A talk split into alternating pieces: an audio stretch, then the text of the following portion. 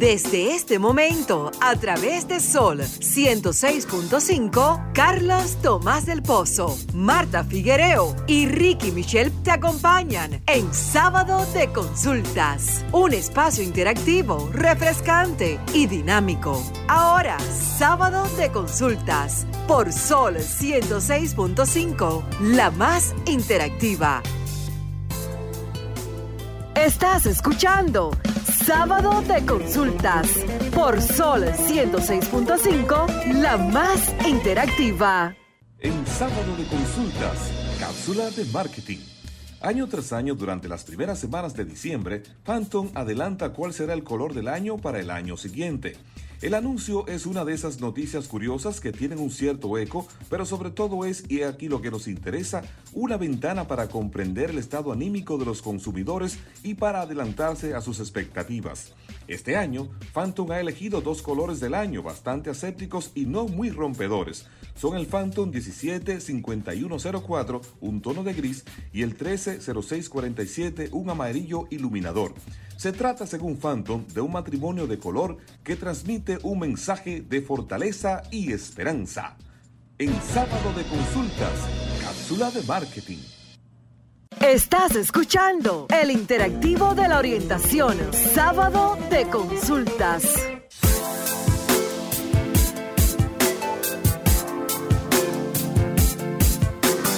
Señores, feliz tarde. Bienvenidos una vez más al interactivo de la orientación. Sábado de consultas a través de Sol 106.5 junto a Ricky Michelle Presbot, Marta Figuereo, la bellísima y Denisa Ortiz. Hola, ¿cómo están ustedes? Hola, me encanta esa, esa inflexión, ¿verdad? Buenas tardes, ¿cómo están todos? Yo estoy bien, gracias a Dios, contenta porque los veo y porque lo voy a escuchar a nuestros oyentes. Así es que aquí estamos con un contenido eh, extremadamente riquísimo. Hola, Denisa Ortiz. Hola, Carlos. Hola, Marta. Y como dice Marta, feliz de poderlos ver en salud y que podamos llegar todo como cada sábado a los hogares dominicanos. Pero como dice Marta, un contenido refrescante, interactivo y dinámico. Muy bien, de hecho vamos a tratar de en 50 minutos, que es lo que tenemos disponible, hacer un resumen y poder llevar todo ese contenido que tenemos para hoy en el interactivo de la orientación. Recuerden que nuestro espacio siempre se enfoca en la salud y en el cuidado de la gente, por eso nos agrada tanto que ustedes de inmediato, cuando ya están participando los invitados, se sumen y se integren a la conversación con sus comentarios o con sus preguntas. Recuerden que, que con nosotros su consulta es completamente gratis. Nuestras redes, la del programa es arroba consulta rd, tanto para Twitter, Facebook e Instagram. Y la nuestra es arroba Carlos Tomás 01 para Twitter e Instagram. La tuya, Marta. Arroba Figuereo rayita bajo Marta para Twitter y Figuereo M en Instagram. Qué bien, Denisa, no te quedes. Todas las plataformas digitales, arroba Denisa Ortiz. Ah, qué bien. Tú sabes que quiero aprovechar, que quiero aprovechar este, este segundito que Ricky no va a estar con nosotros por un compromiso de fuerza mayor que se le ha presentado, pero quiero felicitarlo porque vi que recientemente una iniciativa que tiene que ver con la labor que realiza para una de las entidades gubernamentales, pues eh, puso en marcha o está eh, se va a poner en marcha un interesante proyecto en la zona fronteriza de la República Dominicana y que eso va a contribuir sobre todo con las personas de más escasos recursos en esa, en esa eh, ubicación geográfica. Así es, y el desarrollo de esa, de esa demarcación, porque siempre eh, la gente se queja de que no llegan tantas cosas a la, a la zona fronteriza. Enhorabuena. Qué bueno, así es. De igual forma también aprovechar este contacto para decirle a la gente que aunque se sientan cansados, hastiados, angustiados por el tema del COVID y la situación que de por sí está generando, no se puede bajar la guardia. Hasta ahora la única solución que tenemos a la mano para frenar el avance del COVID es usted.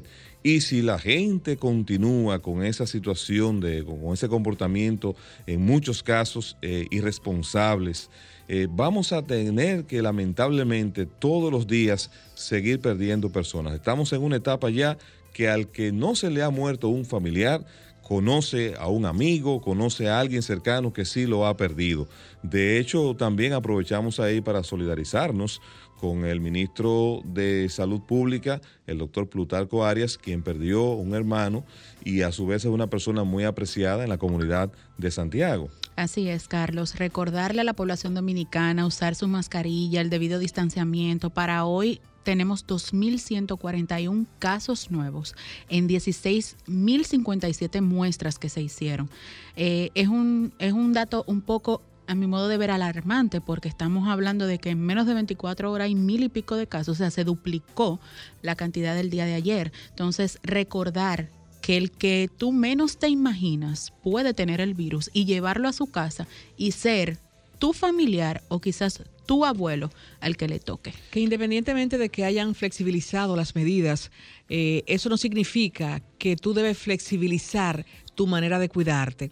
Yo pienso que una de, de, esas estadísticas han subido por el hecho también de las personas que van a viajar han tenido que obligatoriamente realizarse la, prueba PCR. Sí, en este caso yo soy testigo de que un familiar viajaría este viernes y por dar positivo eh, no pudo abordar ese, ese vuelo. Entonces, cada día va a incrementar más por esta situación de, tener obligatoriamente que hacerse esta prueba. Claro, eso es así. Aunque también vamos a, a poner y vamos a dejar sobre la mesa para dejar el tema ahí que la única vía de contagio no solamente son en las actividades eh, comerciales, como son los bares, restaurantes y las fiestas, que no estamos de acuerdo con que se celebren fiestas, pero volvemos y caemos en el mismo tema de que las personas están actuando de manera irresponsable. Pero también no podemos obviar que el sistema de transporte, como se estuvo manejando antes de extender los horarios, estaba, estaba creando y estaba eh, provocando una alta concentración de personas, tanto en las paradas como en los mismos vehículos y automóviles. Y el COVID, para su transmisión, lo que quiere precisamente es eso, que hayan aglomeraciones de personas. Nosotros, como siempre, antes de entrar en el contenido del espacio, pasamos una mirada a las tendencias informativas que acontecen tanto en nuestro país como en el mundo. Y nuestra mirada de hoy va hacia precisamente la tecnología. Pues tenemos que Europa se, se está abriendo poco a poco la agenda hacia la invasión, vamos a llamarlo así, la invasión de los cielos que vendrá por parte de los vehículos aéreos no tripulados, mejor conocidos como drones.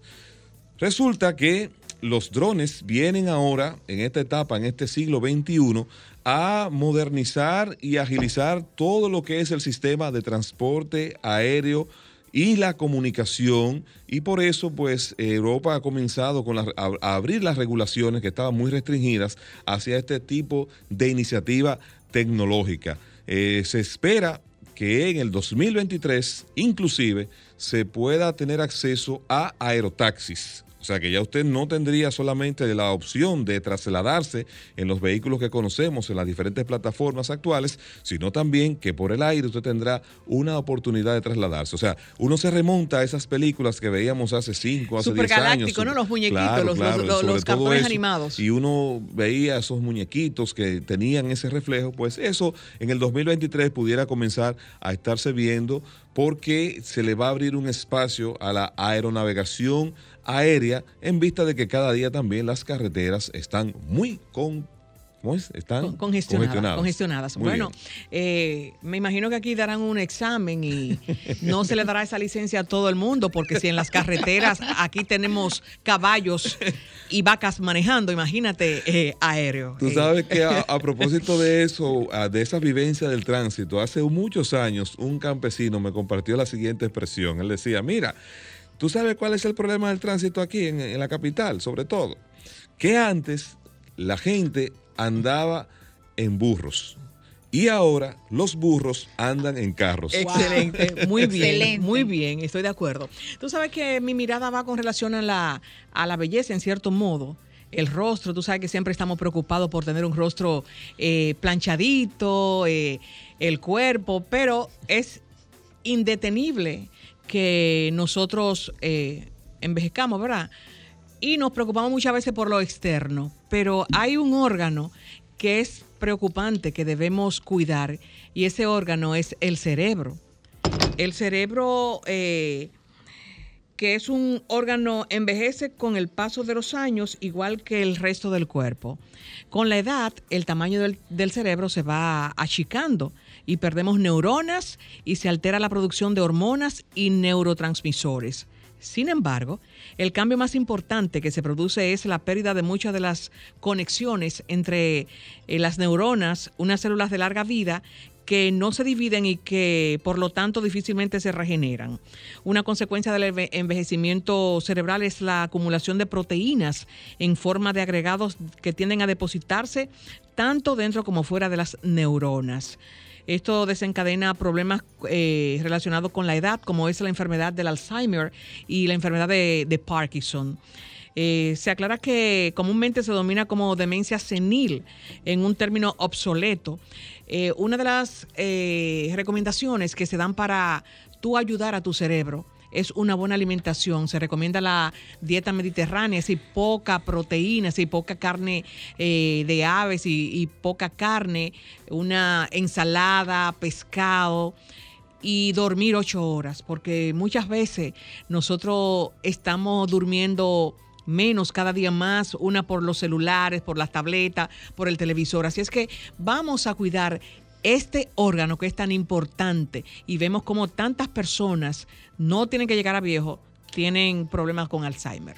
Así es. En tanto, mi mirada, como siempre, igual que Carlos, me voy por el tema tecnológico. Y algo que me llamó mucho la atención fue que esta, justo esta semana, el pasado martes, la compañía norteamericana Apple anunció a todos sus usuarios aconsejar la actualización del sistema.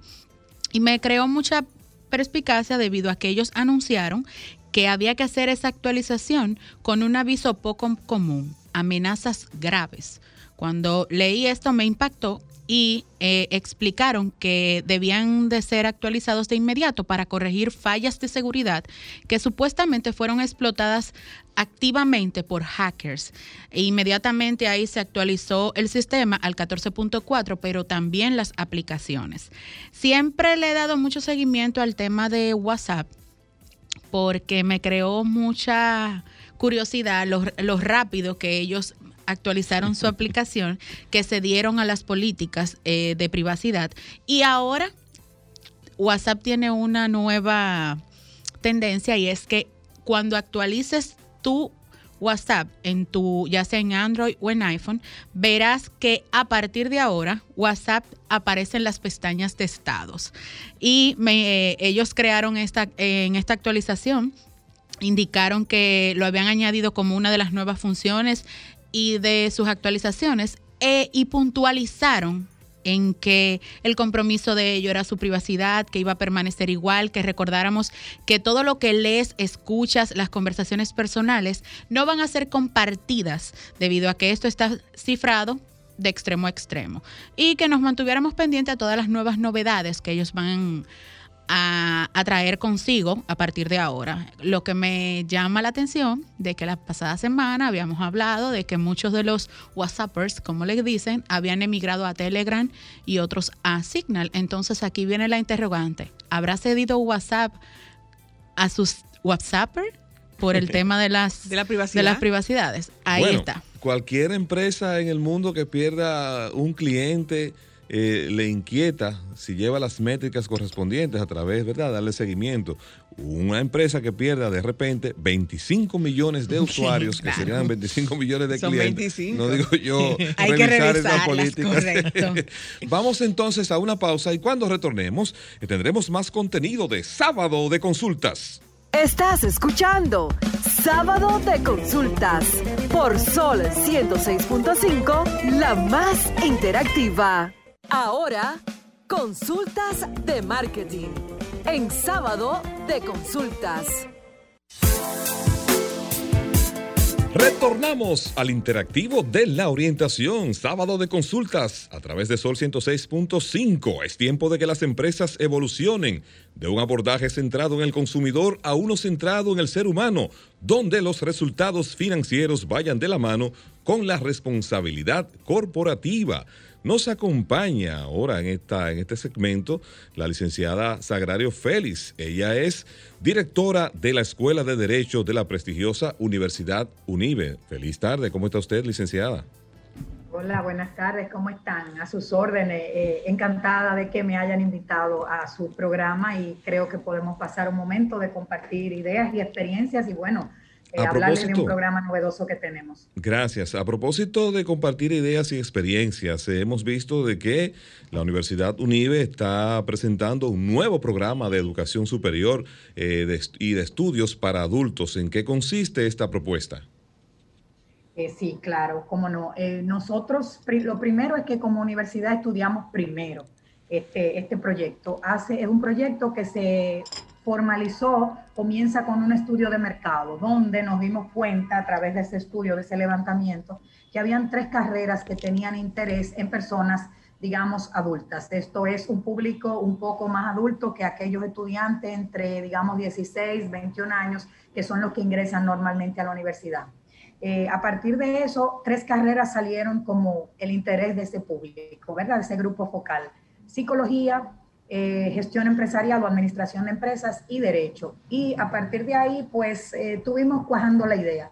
En medio de la pandemia, mucha gente se ha parado de trabajar y otros trabajan más. Entonces, eso hizo la Universidad Iberoamericana, le dio forma eh, hizo su proyecto, lo presentó al ministerio, lo previo lo aprobó el Consejo Regente de nuestra universidad y bueno, ya está en marcha para, si Dios quiere, comenzar con los estudiantes de este grupo a partir de mayo próximo. viene. Este nuevo programa eh, Sagrario eh, tiene el mismo pensum original para los otros o para los jóvenes que están cursando esas carreras. Mira, o se, trabaja un pensum diferente. Es, es, es, en principio es el mismo pensum, porque por, en el caso de derecho, estoy hablando de derecho en particular, nosotros cogimos el mismo pensum, pero nosotros teníamos un pensum que apenas ahora quizá llega a dos años de que se estableció y fue un pensum flexible. ¿Qué quiere decir esto? muchas materias electivas, la posibilidad de entrar convalidando materias, la posibilidad de hacer semestres en el extranjero, o sea, una serie de beneficios que se crearon en el anterior pensum. Algunos los traíamos de antes, pero otros, eh, hay materia, por ejemplo, pudiera haber una materia este semestre que el que viene no esté, sino que haya otra. Entonces, eso va a dar una flexibilidad, es una palabra también de este programa, lo tenemos para nuestro programa ordinario, la flexibilidad, pero en esto nosotros sabemos que es una persona que tiene otros intereses, que probablemente viene con una segunda carrera, que quizá una persona que tiene familia o una empresa y que en, tomando todo eso en cuenta, digamos que lo que nosotros vamos a preparar tiene que ir consono con esos intereses y esas necesidades. Eso en el caso particular tiene su coordinador, tiene una persona de admisiones que está para trabajar los casos y para entender y adecuar, digamos, los conflictos, las necesidades que pudieran plantearse. Esa es más o menos la idea. Ahora, nuestro pensum, les reitero, ya de por sí tenía unas, eh, unos ejes transversales basados en la ética, basados en la excelencia, basados en la protección al medio ambiente, eh, en, algunas áreas del derecho, y son las concentraciones que pensamos que son las más relevantes, que es el derecho corporativo, los derechos humanos, pensamos aquí en toda aquella gente que tiene el interés, que de ONG, que quieren tener vocación de derecho internacional, y el derecho administrativo, que son los conflictos entre el ciudadano y el Estado y todas sus instancias. Entonces, como el de nosotros era tan fresco y tan preparado y tan innovador, nosotros tenemos en principio ese pensum es el que ofrecemos también para los posibles estudiantes de esta licenciatura para adultos. Licenciada Félix, ¿cuál es el proceso de admisión para este tipo de, de programas. ¿O es, eh, será diferente o será el mismo de un estudiante de la cátedra normal? Bueno, en principio hay algunos detalles. Por ejemplo, en principio se pide que tengan 30 años, más de 30 años, 30 o más. Pero si usted tiene una segunda carrera, eso puede bajarse a 25 años. Es muy decepción. Pero imagínese que usted comenzó la carrera y la tuvo que dejar. Imagínese que usted comenzó en otro lugar y hayan materias que se puedan convalidar.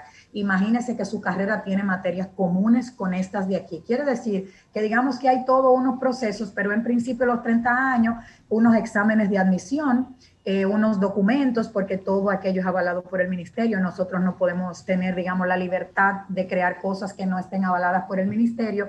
Y hay unos requerimientos ya de tipo, algunos de forma, otros de fondo, como eh, si usted ha sido graduado previamente, tiene que mostrar ese certificado, los récords de nota y esas cosas, pero en la página de UNIBE ya, por favor, ya hay un link y hay una persona que está para eso. Nosotros le pedimos que entren a admisiones un, arroba unive.edu.do y ahí ustedes van a tener una persona que les va a dar todo eso. Además, el link ya abre una pestaña donde están los requerimientos. Así que pienso que es importante que cualquiera que tenga interés entre por ahí y lo que sea, digamos, que no se pueda tener en el, en el momento para la entrada en mayo, hay documentos que se pueden eh, presentar después. O sea, nosotros estamos muy abiertos.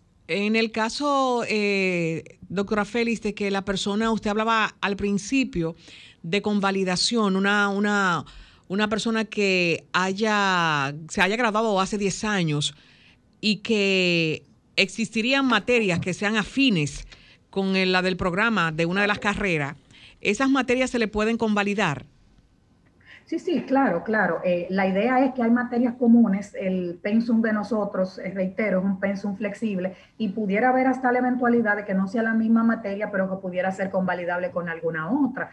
Nosotros lo que queremos es eh, que el que quiera entrar a hacer el programa sepa que estamos dispuestos a ver los casos caso por caso, quedamos en eso, que no podía haber como un estándar único, sino que hay diferentes casos. Por ejemplo, hay una persona que quiere entrar al programa que hizo la carrera y no la terminó hace, bueno, hace, qué sé yo, 12 años, imagínese usted. Entonces, ahí estamos viendo ese caso, pero pudiera haber otro que usted diga, no, pero que yo estudié en Francia, no sé qué, no sé cuánto, y ya yo di esto y lo otro. Entonces, esos comités van a avalar que tal o cual materia pueda ser convalidable y usted se está ahorrando ese tiempo. Nos gustaría saber cómo este programa, el lanzamiento de este programa llega en el momento que el país y el mundo se encuentran atravesando una pandemia si ha contemplado el tema de la educación a distancia o virtual y cuáles serían las facilidades para los estudiantes, si sería obligatorio que en algún momento tuvieran que asistir de manera eh, presencial. Bueno, en principio la modalidad es semipresencial, pero les voy a confesar algo. Nosotros este semestre que estamos cursando en la universidad debió ser semipresencial. La pandemia se extendió, no tenemos aún los permisos para operar presencialmente y solo en algunos casos tienen que ir, por ejemplo, la gente de medicina, alguna gente de odontología, etcétera. Ahora, quiero decirles, dejar en el ánimo de ustedes esto. Nosotros tenemos prácticas en el tribunal, que ahora se están haciendo simulaciones, pero esas prácticas establecen las fortalezas para ser un litigante. Quizá el que entra no quiere ser litigante, pero una formación de un abogado saber separar a un estrado, saber qué debe decir, cómo hacer unas conclusiones, cómo presentarse en la audiencia, y eso es una fortaleza de nuestra universidad tenemos nuestro tribunal docente donde los jóvenes, hasta ahora los jóvenes, ¿verdad?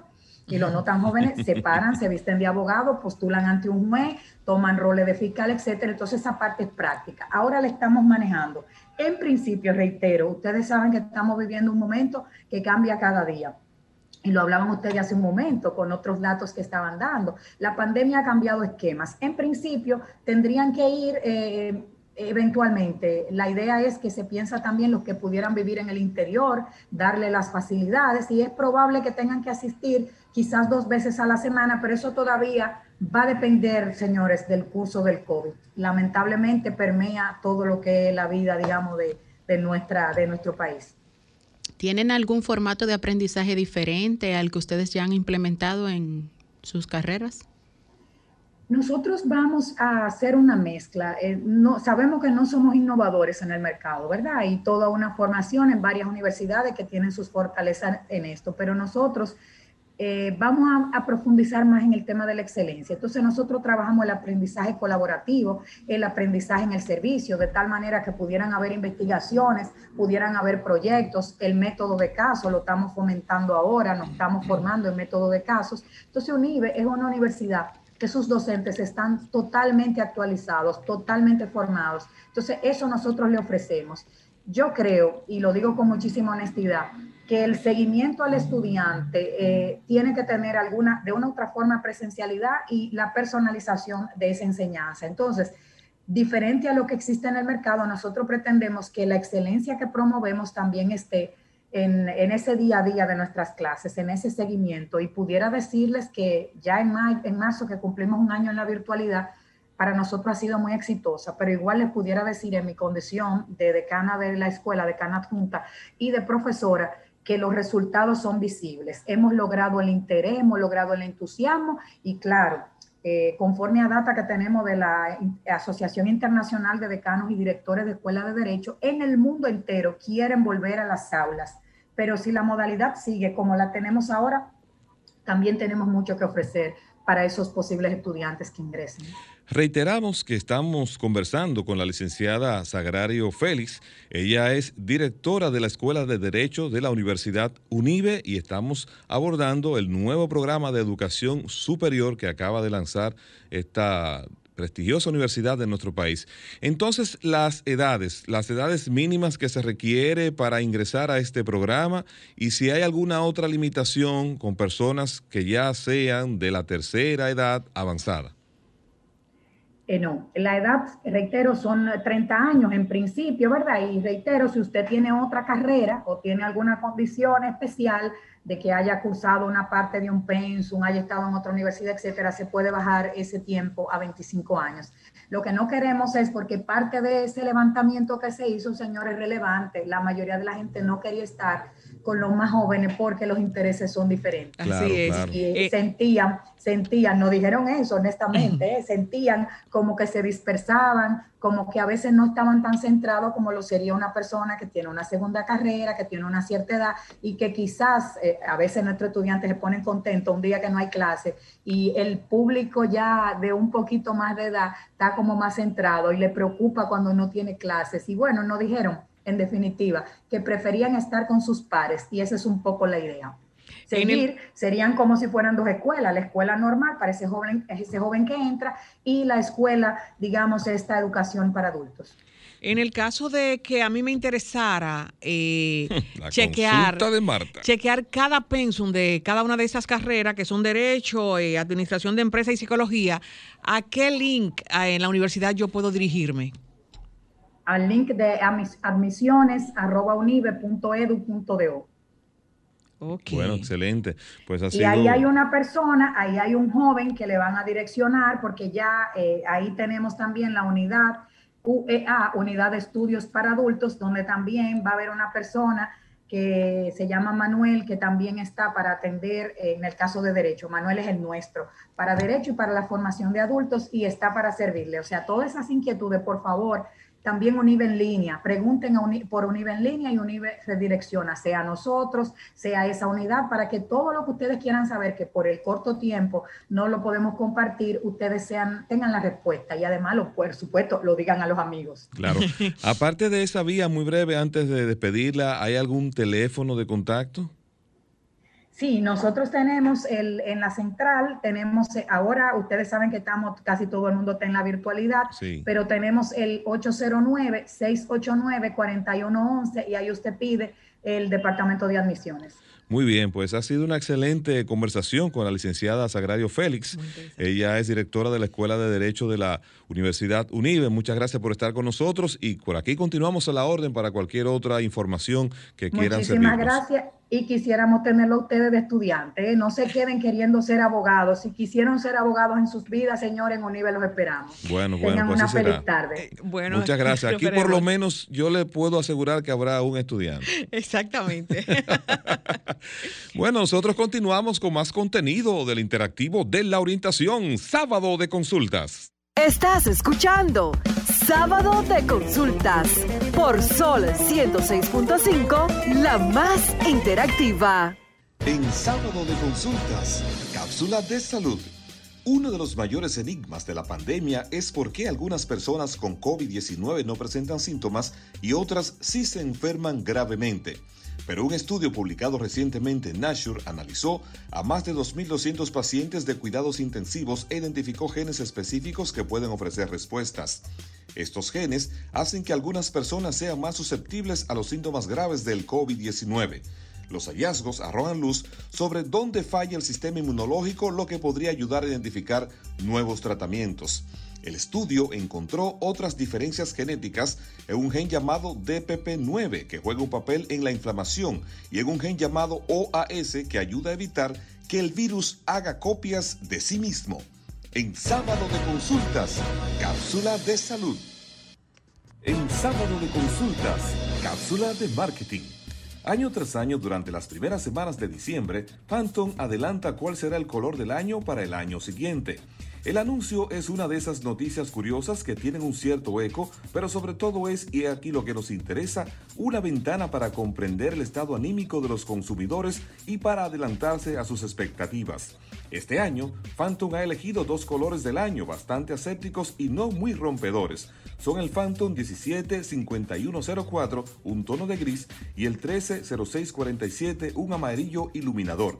Se trata, según Phantom, de un matrimonio de color que transmite un mensaje de fortaleza y esperanza. En sábado de consultas, cápsula de marketing. Estás escuchando el interactivo de la orientación, sábado de consultas. En sábado de consultas, consulta de salud. Retornamos con la parte siguiente de sábado de consultas, el interactivo de la orientación. Recuerden que sin salud no hay felicidad ni economía familiar que resista. Y es por eso que nuestro espacio se enfoca en la orientación. Vamos a conversar ahora con un destacado profesional de la salud. Nos acompaña un médico nutriólogo, el doctor Franklin Howley. Doctor, ¿cómo está usted? Feliz tarde. Muy bien, gracias. Feliz tarde para usted y muchas gracias por la invitación. Como siempre, agradecido, doctor, de que usted disponga de un sábado para conversar con nosotros y aceptar la consulta de nuestros oyentes, la cual es totalmente gratis para ellos. Claro. Siempre es un placer estar con ustedes. Qué bueno. Doctor, eh, tenemos un nuevo año y en términos de nutrición es importante siempre revisar cómo nos fue con lo que ingerimos y cuáles son los planes para mejorar eh, la salud en términos de la alimentación. Entonces, quisiéramos saber, de esos alimentos que consumimos, yo quiero que usted me lo diga con nombre y apellido, doctor. ¿Cuáles son los que nos producen aumento de peso y que disparan los límites del colesterol y de la glicemia, entre otros? Claro, mira, eh, una pregunta sí, muy extensa, voy a tratar de, de resumir lo mejor posible. Con relación a lo del peso, yo entendería que no hay ningún alimento que de por sí, por su cuenta, eh, sería el responsable de que aumentemos de peso, sino que simplemente cada uno de nosotros tiene una cierta cantidad de energía que tiene que gastar. Si gastamos menos, es decir, si entramos más energía de lo que gastamos, vamos a aumentar de peso. Entonces, aunque sea difícil, uno podría, en teoría, aumentar de peso comiendo solamente vegetales. En teoría, sí muy difícil, pero en teoría se podría hacer. Pero obviamente los alimentos que tienden a ayudar al aumento del peso son aquellos que son más calóricos. Dentro de esos alimentos más calóricos tenemos alimentos que son ricos en grasas, en aceites, eh, especialmente si son aceites procesados, es decir, los encontramos por ejemplo en alimentos que conocemos como chatarra, eh, y también aquellos alimentos que consumen grandes cantidades, y por ejemplo cuando consumimos eh, chips o galletitas, eh, cuando consumimos grandes cantidades de eso, estamos aumentando la cantidad de calorías que, estamos, que, ingerimos y por lo tanto, si no gastamos eso con la actividad física, estamos más propensos a aumentar de peso. Entonces yo no creo que, pueda darte de que ahí nombre con apellido qué alimento hace que, engordemos más, pero obviamente un tip que le doy, un, un consejo que le doy a mi paciente es directamente que mientras mayor contenido de agua tenga un alimento, menos calorías va a tener. Entonces, ¿cuáles son esos, alimentos que tienen más contenido de agua? Bueno, las frutas, los vegetales, son aquellos que, no, que nos, podemos, nos pueden ayudar a, llenarnos más rápido por el agua, por la fibra y que no tienen tanta caloría. Con relación a, a, lo que comentabas del colesterol y de los niveles de azúcar, obviamente aquí tenemos que tener pendiente que hay un componente genético también marcado. Hay personas que independientemente de cómo se alimenten, de la actividad física que hagan, de cómo se cuidan, pueden aumentar el colesterol, especialmente el LDL, puede aumentar los niveles de azúcar en sangre, aunque esté haciendo todo lo que tiene que hacer ahora. Obviamente, como es un componente multifactorial, cuando digo multifactorial me refiero que tiene una parte genética, pero tiene una parte ambiental, cuando consumimos algunos alimentos ayudamos a que estos niveles aumenten. Por ejemplo, ¿qué ayuda a que el colesterol aumente? Bueno, alimentos que tengan colesterol pueden ser, por ejemplo, la yema del huevo, alimentos eh, de carnes, porque el colesterol se encuentra en productos animales, pero mucho más allá de aquellos, productos que son que tienen colesterol, aquellos productos que tienen grasa saturada o grasa trans, son los alimentos que tienden a ayudar a aumentar más el colesterol.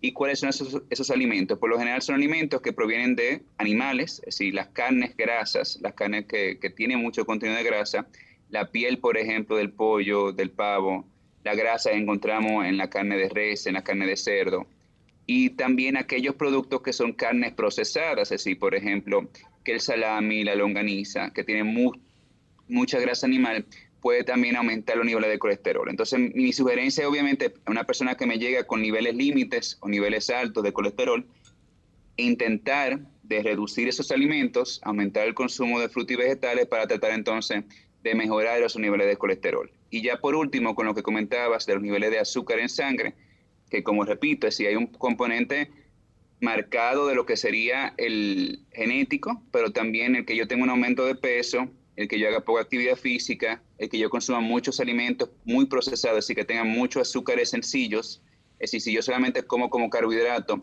harina, pasta, puré, galletas, y no como, por ejemplo, avena, eh, maíz, quinoa, eh, víveres con su cáscara, eh, alimento menos como procesado, eso también puede ayudar a que mis niveles de azúcar vayan aumentando progresivamente según yo vaya aumentando de edad o aumente de peso. Doctor, en el caso de que al principio de la pandemia las personas nos volvimos un poco ansiosas y comimos y vimos televisión, vimos muchos videos, luego viene el arrepentimiento y con ese arrepentimiento vienen las personas que están mirando un tutorial o u otra que fueron a un médico o u otra que fueron a un coach que le dio una dieta y me la traspasó para que yo siga esa dieta. ¿Qué recomendación usted le da a ese tipo de persona que vive copiando dietas sin saber si está en capacidad de comerse esa dieta y esa persona que dio la dieta no es un médico?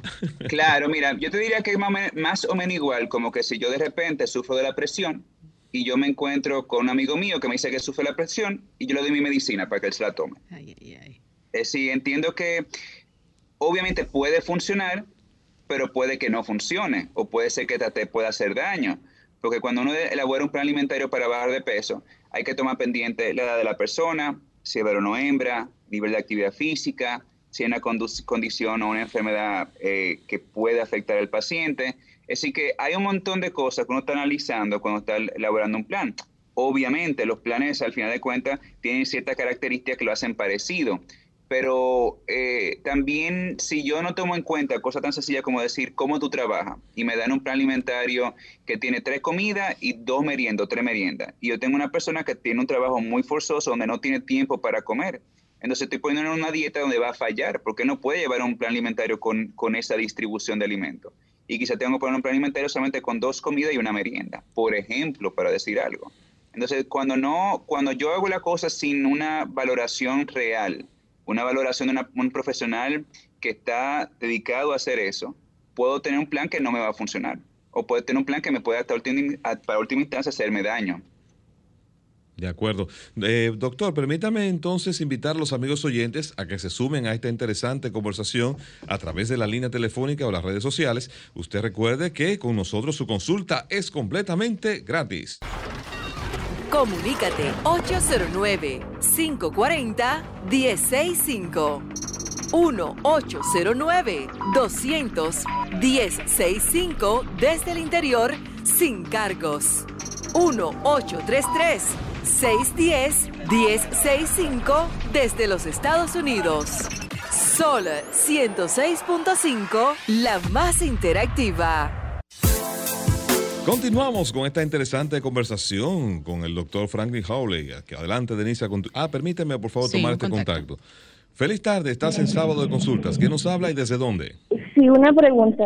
La carne de soya, quiero saber si es verdad que gente dice que, salud, que no es saludable, que, que tiene que ser qué, pero, pero ¿cómo yo pudiera saber con el doctor si es verdad que me beneficia en algo comer carne de soya y si me beneficia o no, y si me beneficia, ¿cómo yo puedo hacer que parezca más carne? Eh, que enseñar mi cerebro para que parezca más carne.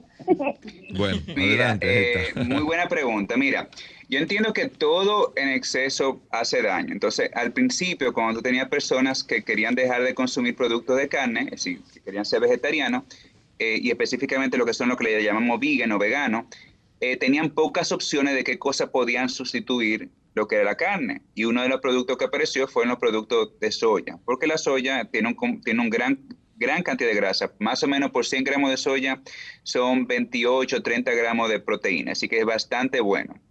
Con también la característica de que tiene fibra, de que tiene, no tiene colesterol, tiene muy bajo contenido de sal cuando, en su forma natural, entonces lo, lo permite eh, hacer muchas cosas con ella. Entonces, ¿está mal comer la carne de soya o producto de soya? No, lo que estaba mal era que solamente consumían eso. Entonces, si nada más consumen eso como producto que va a dar proteína, obviamente cuando tú consumes mucho lo mismo, no es bueno porque estás dejando de comer otra cosa.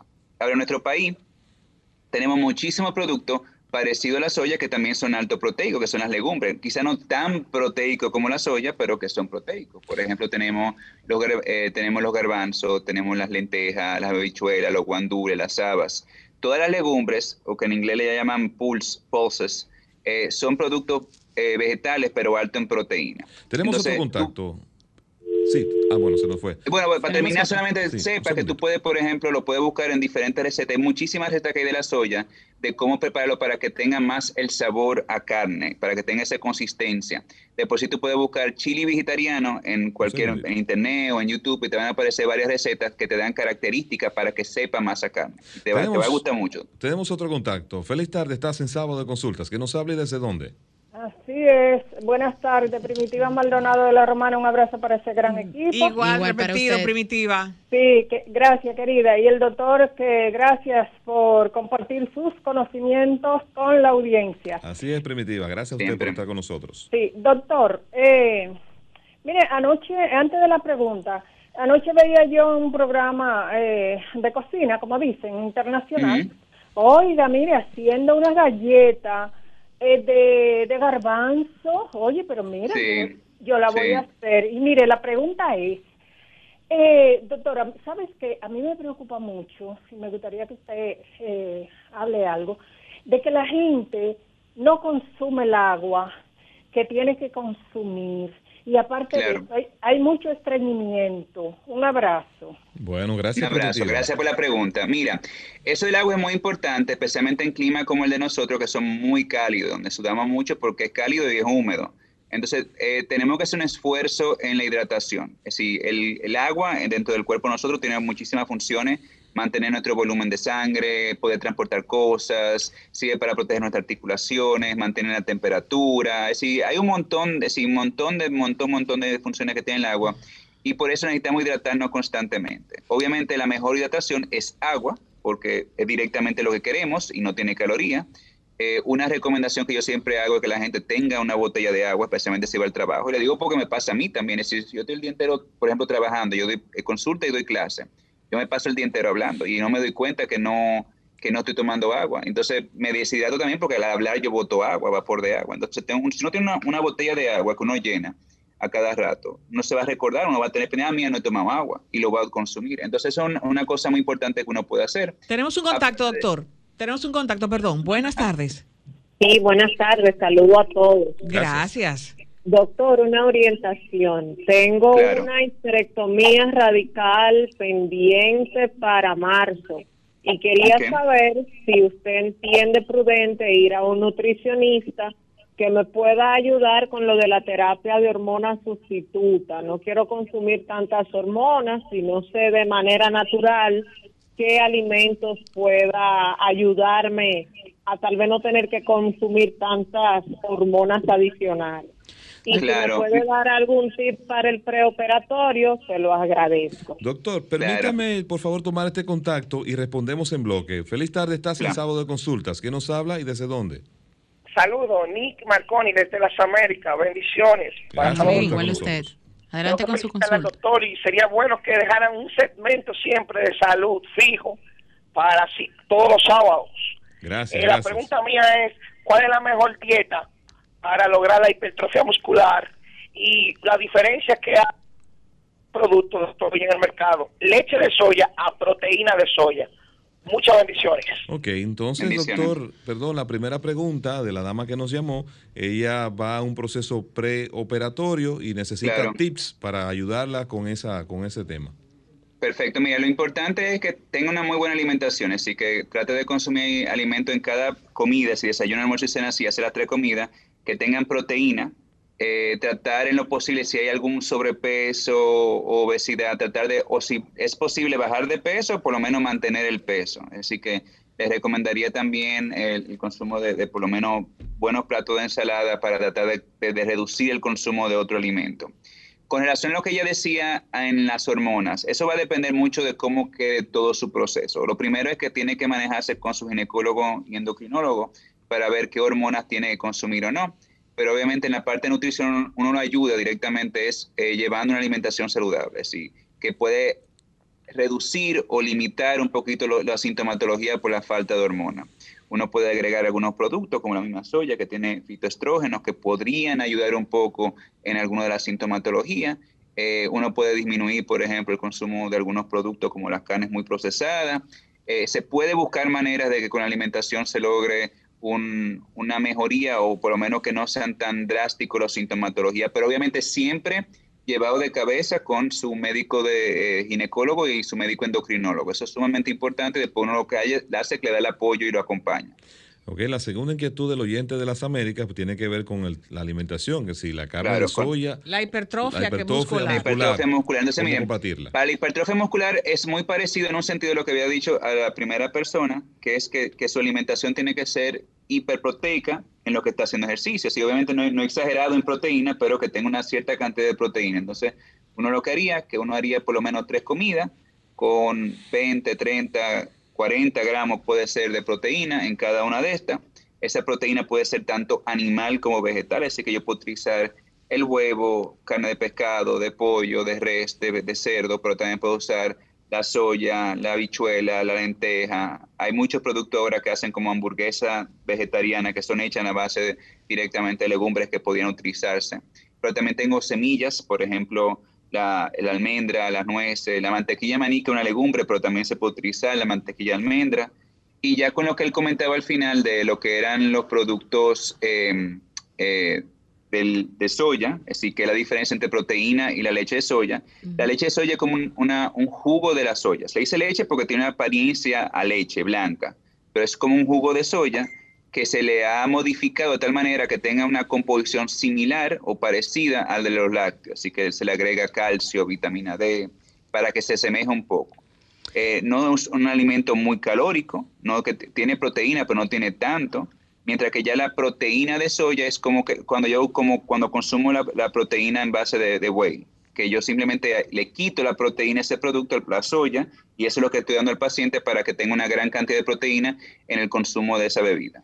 Perfecto. Doctor, recientemente la Organización Mundial de la Salud creó un hashtag llamado Sanos en Casa. Todo esto debido al tema del COVID-19 y la pandemia que nos azota. Ellos sugieren que lo que comamos y bebemos sea, podría, indican que podrían afectar nuestro organismo y combatir las infecciones. ¿Qué medicamentos pudiera, pudiéramos consumir que nos aumenten las defensas y que nos ayuden a combatir las infecciones? Claro, mira, eh, medicamentos como tal yo no, no indico para defensa, eso tendría que trabajarlo ya un, un inmunólogo. Pero, por ejemplo, con lo que es la alimentación, con alimentos directamente, yo trabajaría siempre, miren, y, suena a veces como, como si fuera una- un récord rayado, pero las frutas y vegetales en un plan alimentario son sumamente importantes por la cantidad de vitaminas y minerales que tienen y, fitonutrientes. Entonces, si yo tengo un paciente que me- nos pasa, si usted conoce o, o tienen personas cercanas que dicen no comen fruta, no comen vegetales, se hace muy difícil poder hacer una alimentación saludable. Pero eso de antemano es sumamente importante acostumbrar a los niños, acostumbrar a los adultos que no lo hacen, a que tengan en su plato por lo menos la mitad del tamaño de su plato en almuerzo y cena, sean verduras y de diferentes colores, que no sean más lechuga y tomate, que es lo clásico que vemos aquí.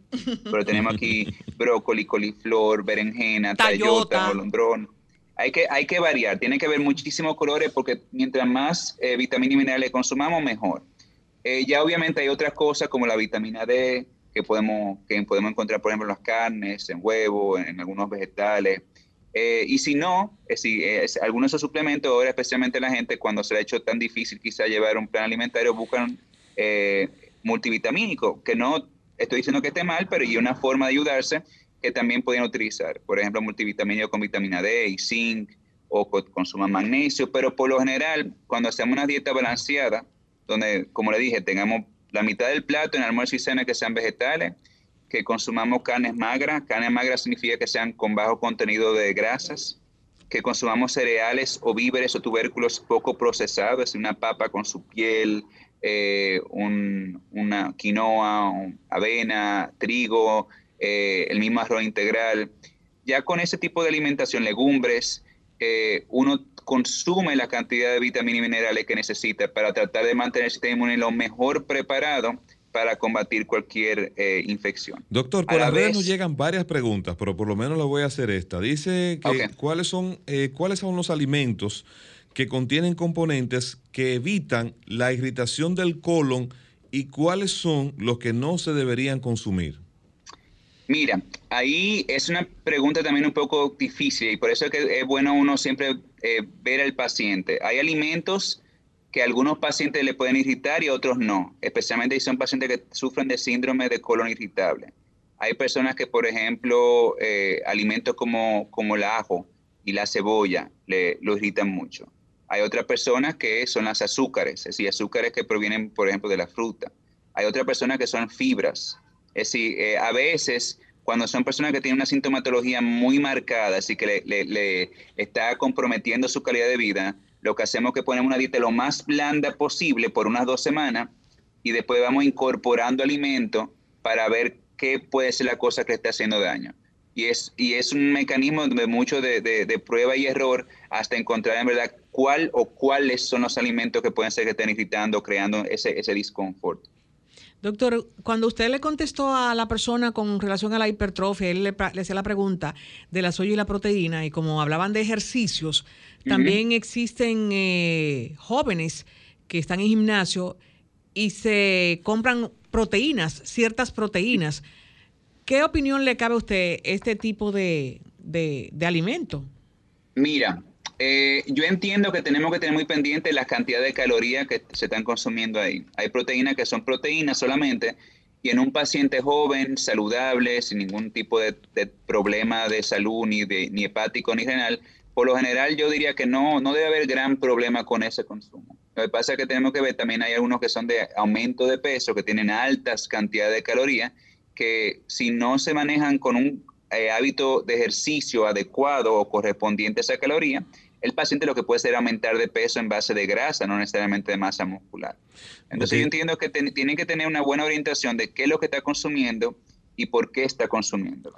Doctor, otra de las preguntas que nos llegan por las redes es que cuáles son los alimentos que pueden provocar mayor cantidad de alergias en los niños. Sí, por lo general hay alimentos que son característicos que tratamos de ir eh, desplazando. Por ejemplo, los maníes, las semillas, son alimentos que uno trata de, por lo menos, de, tener pendiente. Eh, a veces, aunque no es muy frecuente, los lácteos, los huevos podrían hacerlo. En algunos casos podrían ser algunos tipos de cereales. Por eso lo, lo ideal, especialmente cuando estamos pasando con el infante, con el bebé, de una lactancia materna o lactancia, y lo estamos pasando a una alimentación sólida, es incorporando un alimento nuevo cada tantos días. Decir, que no, por ejemplo, está tomando leche y de repente le damos un cereal de arroz con fresa y, otra cosa, sino que empezamos solamente con el cereal de arroz para ver cómo lo, acepta. Después de que pues, tenemos dos o tres días dándole eso, le incorporamos otra cosa adicional. Y después de otro día, otra cosa adicional. Entonces, lo, importante es estar pendiente a la reacción del infante en relación al alimento que se le está dando. Doctor, muy agradecido de esta conversación que hemos sostenido aquí en el interactivo de la orientación. Por favor, sus vías de contacto, sus redes, para que los amigos oyentes siempre se quedan inquietudes, pues aprovechen y lo contacten. Bueno, eh, gracias como siempre de invitarme y feliz de estar con ustedes. Se pueden comunicar conmigo al 809-683-6185 y en mis redes sociales me pueden encontrar en Instagram y en Twitter en DRF Howley, con mi apellido, H-O-W-L-E-Y. Bueno, pues muchísimas gracias. Gracias. Nosotros de esta forma, me están haciendo seña aquí, llegamos al final del interactivo de la orientación con Marta Figuereo, la bellísima Ricky Michelle Presbos, Denisa Ortiz y Carlos Tomás del Pozo. Bye bye.